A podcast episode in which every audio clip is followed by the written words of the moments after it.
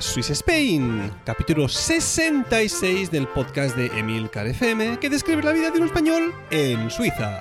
Soy Natán García y estamos en la segunda, casi tercera ya, semana de noviembre de 2018.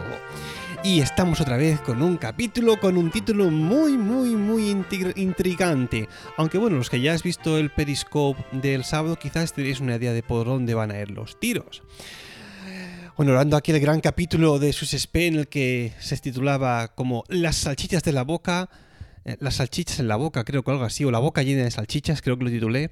Pues hoy vamos con la segunda parte de ese capítulo.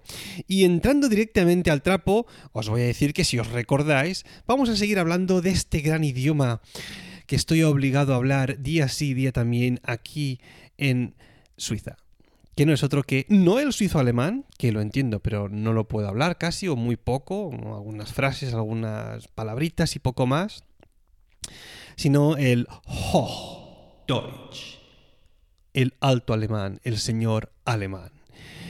Y vamos en esta ocasión, otra vez como hicimos la, primera vez, con tres casos, tres, tres, tres características que, que le dan que son muy, muy propias del idioma, ¿no? Como de cualquier otro. Pero estas son una de, una de esas características que realmente las diferencian de, del mío propio, del español, del castellano, llamadlo como queráis.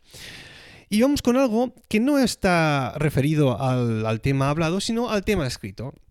Y es que una de las primeras cosas que me llamó la atención cuando empecé a estudiar alemán hace muchos años es que, claro, yo abría el libro y nada más empezar a leer las primeras frases, pues, oye, señorita, Mariló, ¿os acordáis? La profesora que tenía en la Escuela Oficial de Idiomas, ¿no? Yo le pregunté a Mariló, mm, ¿esto no es una falta de ortografía? Aquí los sustantivos están en medio de la palabra escritos con mayúsculas. ¿Cómo, cómo puede ser esto? Esto tiene que ser un error, ¿no? Y me dijo, pues Natancito, Natancito, Natancito pequeñito, esto no es así. En alemán, una de las reglas ortográficas es que los sustantivos se escriben, se escriben en mayúsculas es una manera que tienen de diferenciar los verbos de los sustantivos. Por ejemplo, eh, el verbo essen significa comer, pero das Essen significa la comida. Eh, uno se escribe con mayúscula, sustantivo comida, y el otro verbo es en, minúsculas. Pero es una, una mera cuestión ortográfica. Es decir, no, no, implica absolutamente nada más y, es algo condicionado a este idioma. Así como, por ejemplo, en lenguas como el chino y el japonés, pues no existe la separación de palabras. Es decir, todo se pone junto hasta que haya un punto o una coma. Y en cambio ellos no tienen ningún problema para leer. Pues en alemán los sustantivos... Por cierto, si me he equivocado en esto, que creo que no, que Mark Milian del gran podcast Em, un paseo por Shanghái, que me corrija, ¿eh? Mark, creo que estoy en lo cierto, ¿eh? Si no, dedícale un capítulo a este tema, aunque creo que tus conocimientos del chino tampoco van muy, muy para allá, ¿eh? Según has dicho muchas veces en tu podcast. Pero bueno, es lo que hay. O sea que no os extrañéis si alguna vez abréis algún libro y empezáis a ver palabras por el medio de una frase escritas con mayúsculas. No son nombres propios, sino que son simplemente sustantivos. Es algo que, bueno, que hay que tener en cuenta. Eh, pero esta, esta, esta característica del idioma, mm, digamos que no, no acaba de aclarar del todo el título enigmático de este podcast. ¿eh? Qué grande eso con el título de los, podcasts, ¿eh? Cómo se dejaba ahí con la, con la intriga. Pues bueno, vamos con la segunda acepción, y es que el tema es que hay una serie de verbos en alemán que se llaman los trennbare Verben, es decir, verbos separables. ¿Qué significa esto?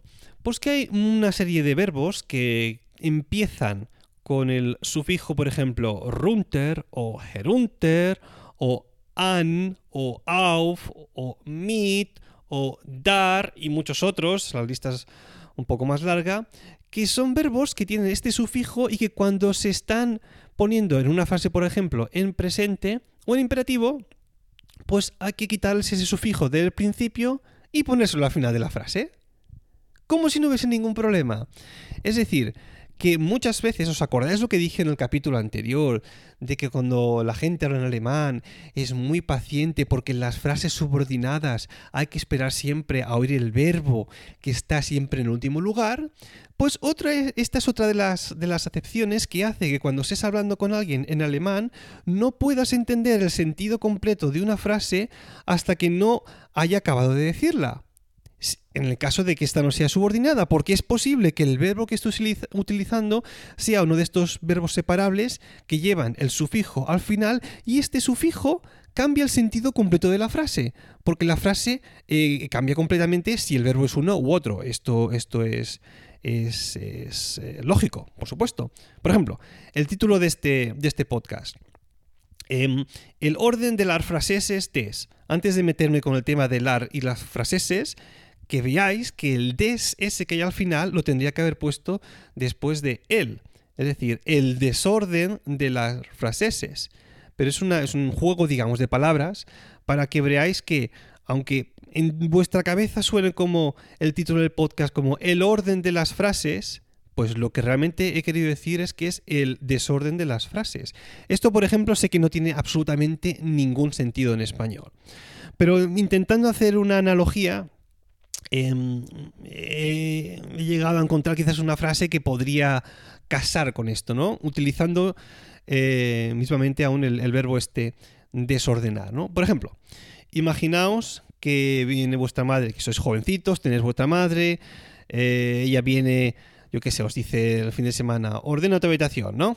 Y entonces tú la ordenas o no, y tú solo lo que es la frase, oyes la frase desde fuera, y oyes a una madre diciéndole a un hijo, ¿por qué está tu habitación ordenada? Des. Claro, si nosotros nos quedásemos hasta el momento de ¿por qué está tu habitación ordenada? Podríamos quedar diciendo, mamá, ¿por qué estás preguntando eso? Pero al escuchar el des al final, el cambio de la frase, el sentido de la frase cambia totalmente. Sí, ya sé que el, sufijo este está al final, está muy cercano al verbo y no, no tiene mucho sentido. Pero bueno, los que habláis alemán o, o habéis estudiado un poquito, pues sabéis exactamente por dónde voy. Y es, es, muy curioso, pues lo, que os decía, que hasta que no realmente acabes de escuchar una frase, pues no, no puedes comprender el sentido total del verbo. De hecho, hay verbos que, según el sufijo que tengan, cambia totalmente el, el sentido del mismo. Por ejemplo, el verbo teilen significa compartir. Pero si en una frase lleva el sufijo mit, el sufijo con, mm, haciendo una traducción chapurrera, pero este sufijo va al final, eh, este, en vez de ser teilen, el verbo sería mi teilen. Y si teilen significa compartir, mi teilen significa comunicar. Es decir, no tiene nada que ver el uno con el otro, compartir o comunicar. Que sí, que podías decirme, bueno, Natán, eh, es compartir alguna cosa y quieras que no, pues mi talen es comunicar, es compartir una información. Vale, os lo compro, pero ya sabéis por dónde voy, ¿no? Por ejemplo, o rufen, en este caso sería llamar a alguien a viva voz, ¿no? Y, en el caso de, si le pones el sufijo anrufen, pues significa llamar por teléfono. Y sí, estamos casi en el mismo caso, ¿no? Son verbos muy similares, con un prefijo le cambia un poco el, el de esto. laden, por ejemplo, laden es cargar y laden, si le pones el sufijo herunter, pues significa descargar, es lo contrario. Por eso que según la frase, como os he dicho ya un tropocientos millón de veces, hay que estar siempre muy atento a si un tren verben, es decir, que tú cuando escuches el verbo ya puestes la mosca un poco detrás de la oreja, decir, uy, uy, que es posible aquí que si me está utilizando el verbo teilen, quizás según el contexto de la frase, al final me meta un mit y me la he metido doblada. Si no estaba atento a lo que está diciendo, pues he perdido el sentido completo de la frase. Por eso hay que escuchar realmente muy bien.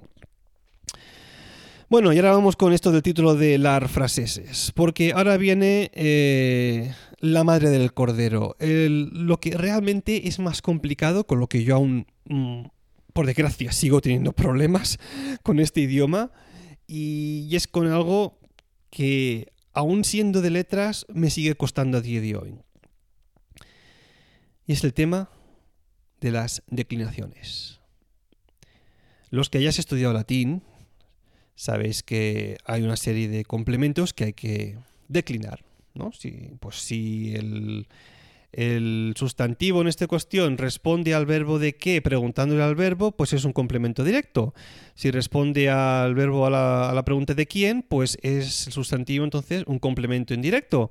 Si le preguntas al verbo de quién o de qué, pues entonces tendría el complemento genitivo. Y sí, señores, en alemán se declina en dativo, o sea, dativo, complemento directo, complemento indirecto y lo que sería el genitivo. Tenemos tres tipos de declinaciones. Entonces uno podría pensar, bueno, tampoco es tan complicado, ¿no? Pues tú declinas en función de, del complemento, declinas el, el, el, verbo y punto. Y aquí está, aquí se acaba la, el tema. Pero, si no os acordáis, en el último capítulo al que hablamos al respecto de este tema, os dije que los sustantivos en, alemán no coinciden con, el español, es decir, el género de los sustantivos, masculino, femenino, y es que encima pues se suma el, el género neutro. Es decir, eso por un lado. Y por otro lado, no, no, no, no, no, no. No se declinan únicamente los sustantivos sino también los adjetivos que van escritos a esa, a esa, frase, a ese sustantivo, e incluso el artículo. Sí, señor.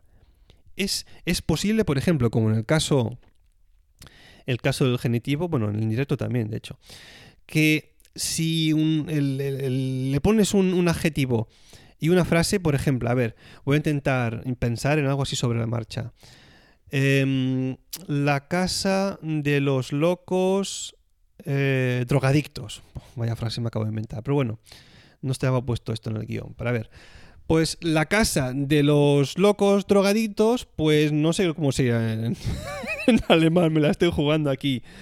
Em, das Haus des Verrücktes Unabhängiger una Fengigers, quizás con una S al final, no tengo ni puñetera idea. Menos mal que no voy a tener que utilizar nunca esta frase en mi vida aquí, espero, ¿no? Pues bueno, en el caso de la casa de los... estoy petando. De los locos drogadictos, como la, la casa, eh, el positivo, el posesivo sería de los drogadictos, de los locos drogadictos, pues habría que declinar el los el locos y el drogadictos en genitivo. Porque así, de esta manera, estamos dejando claramente que el complemento del verbo es, genitivo. Y de ahí quizás coja un poco de sentido el título este del, del, del, podcast, el orden de las frases es des, porque si bien el, el, el, sufijo este des tenía que estar al principio, pues al ser un, un genitivo, este, el desorden de las frases, de las frases, ¿no? Pues ahí habría que declinar el, el lar y fraseses. Si hubiese puesto un, un, adjetivo por en medio, pues también. Pero bueno, en Swiss tengo la regla no escrita de que los títulos no tienen nunca más de cinco palabras para que los veáis ahí bien en nuestro en vuestro podcast, ¿no? Para que no sean títulos así eh, kilométricos.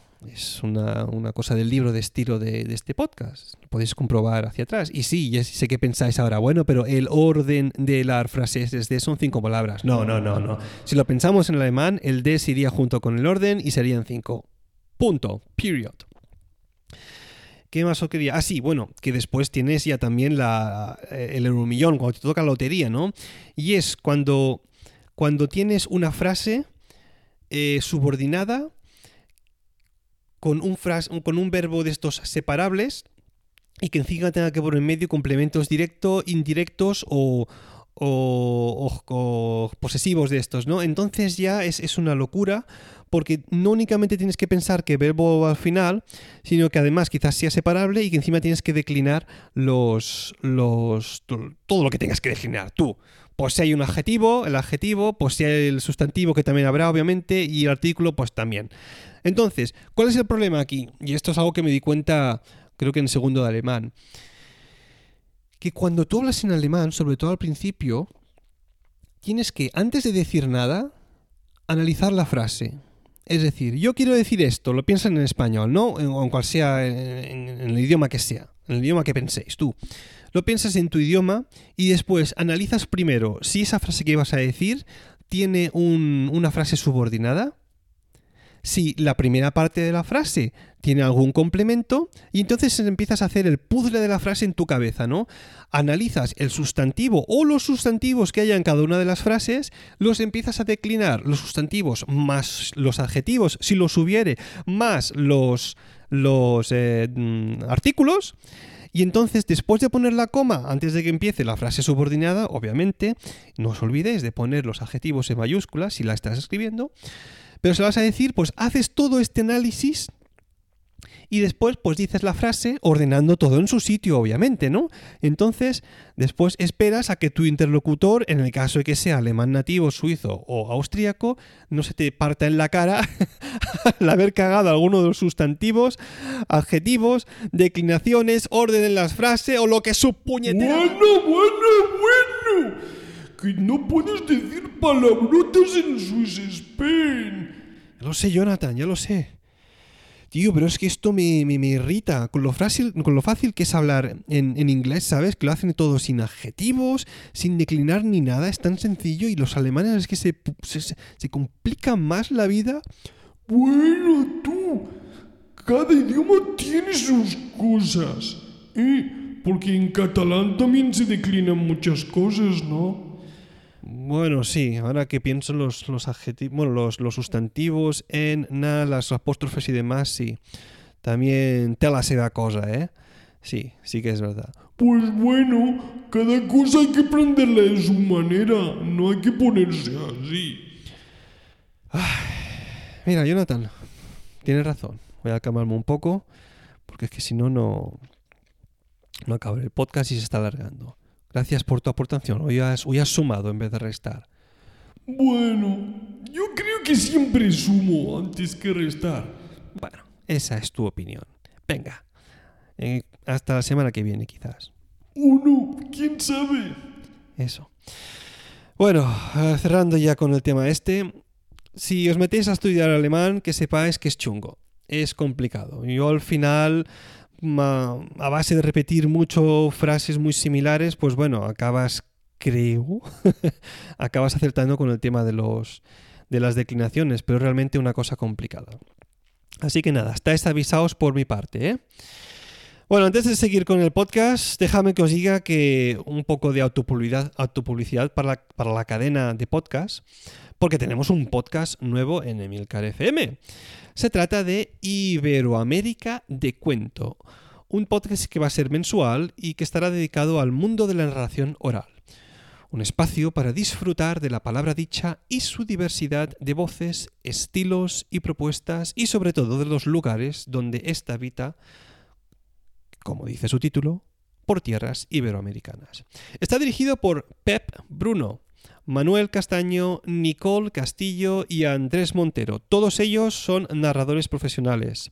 Y en este podcast escucharéis cuentos y también entrevistas con otros narradores, escritores y todo tipo de personas relacionadas con el cuento en países de habla hispana. Que sepáis que Iberoamérica de Cuento está ya disponible en Apple Podcast, en Spreaker, en iVoox, en Spotify y en cualquier aplicación de podcast de todo el mundo mundial universal que os podáis encontrar. Que sepáis que ya tenéis disponibles desde este momento, ya hace ya unas semanas de hecho, el podcast para vuestra descarga y escucha de Iberoamérica de Cuento. Bienvenido, nuevos colegas a la red, excepto Manuel Castaño, que este lo tenemos aquí en trending desde hace ya unos cuantos programas, casi tantos como Swiss Spain, creo, si no me equivoco. Y nada, mucha suerte y que realmente estamos esperando ya en candeletas, como se dice en catalán, vuestro capítulo número 2. Bueno, y ahora sí, vamos a aprender un par de frases en alemán. Vamos con...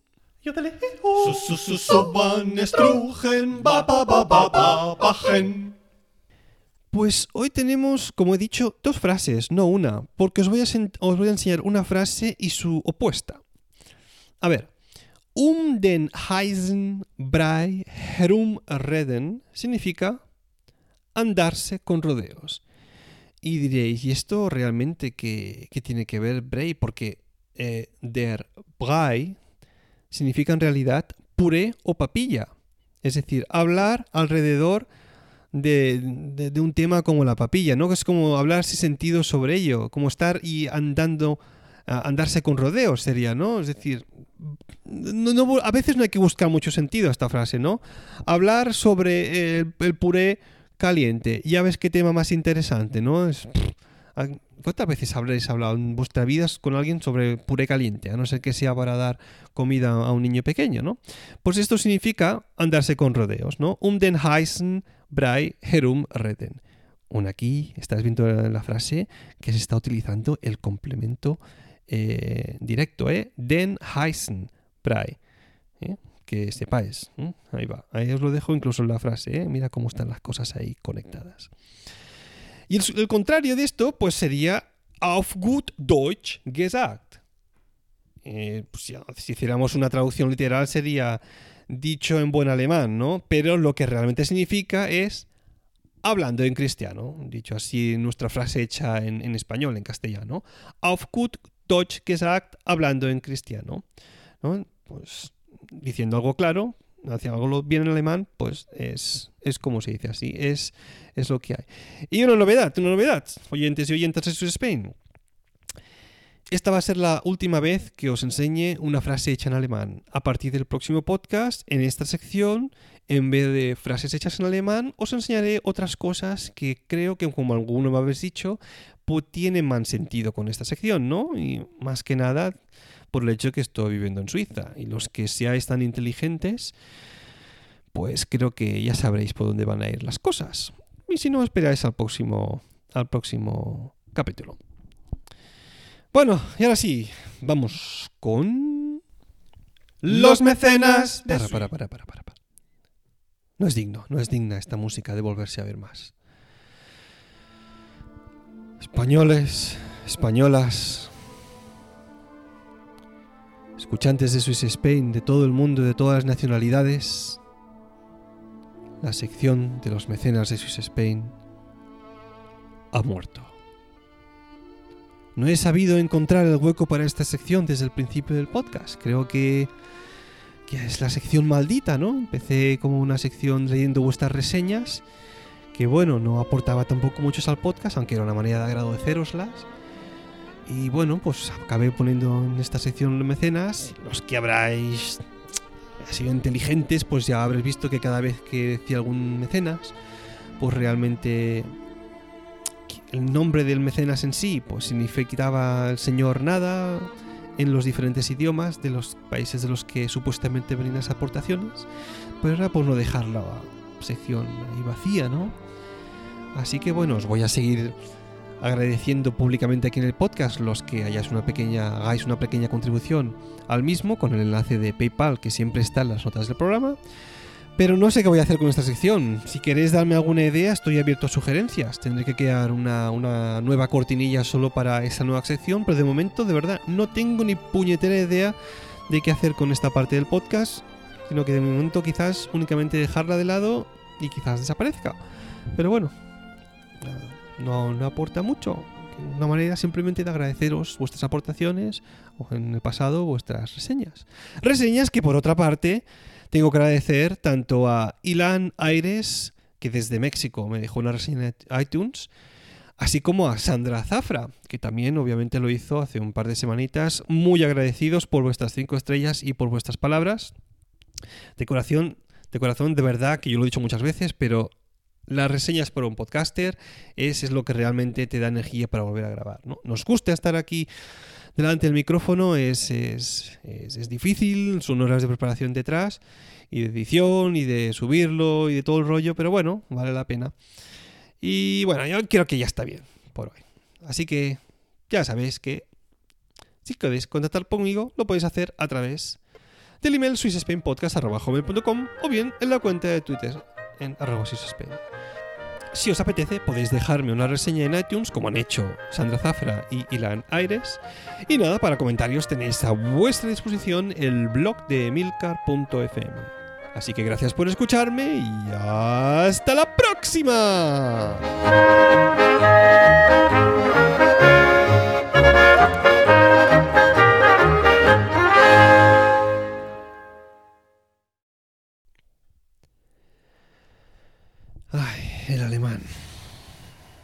Idioma curioso, ¿no? Viniendo desde el español. El otro día salí a pasear con mi, con mi hijo pequeño Adrián, está ahora, acaba de cumplir dos años hace poquito, y vimos una ardilla. Y me río porque eh, está aprendiendo ahora mismo tres idiomas al mismo tiempo. Farsi, con, con, mi mujer Lina, yo le hablo obviamente en español, y siempre que estamos los dos, pues le enseñamos la palabra en alemán, ¿no? Pues, mm, la palabra que sea que esté aprendiendo, que le esté la oyendo al mismo tiempo, mi mujer la dice en farsi, yo en español, y pues bueno, en alemán también. Y para él es un juego, realmente está aprendiendo tres idiomas como, como el que camina, como el que juega sin, sin problema, repitiendo, de vez en cuando le vuelve a salir la palabra, eh, la relaciona con algún objeto, y es increíble la, la plasticidad que que tienen para aprender los niños. Pero como os decía, el otro día estaba con él dando un paseo por aquí cerca de, en un bosque que hay cerca de casa y vimos una ardilla.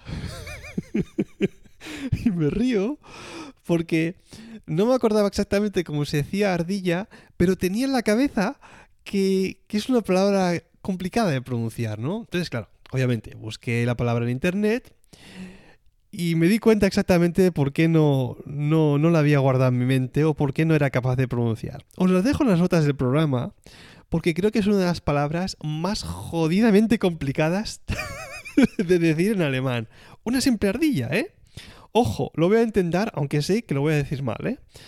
Ardilla en alemán se dice Eichhörnchen. Es imposible decir esta palabra bien. Ojo cómo se escribe, por si no, por si estás conduciendo, no vayas a abrir las notas del programa, ¿eh? Se escribe como E I C H H o con diéresis R N C H E N. ¿Vale? Es decir, la primera parte es fácil, Eich, y la segunda Hörnchen, ¿no? Esto que suena más como monstruo de las profundidades del bosque pues significa una grácil ardilla. Eichhörnchen. es que me hace gracia porque es imposible pronunciarlo bien. Anda, si lo hacéis mejor que yo, enviadme algún vídeo en Twitter y os lo retuitearé. Ay, los idiomas. A la vez tan complicados y divertidos. Bueno. Hasta la próxima.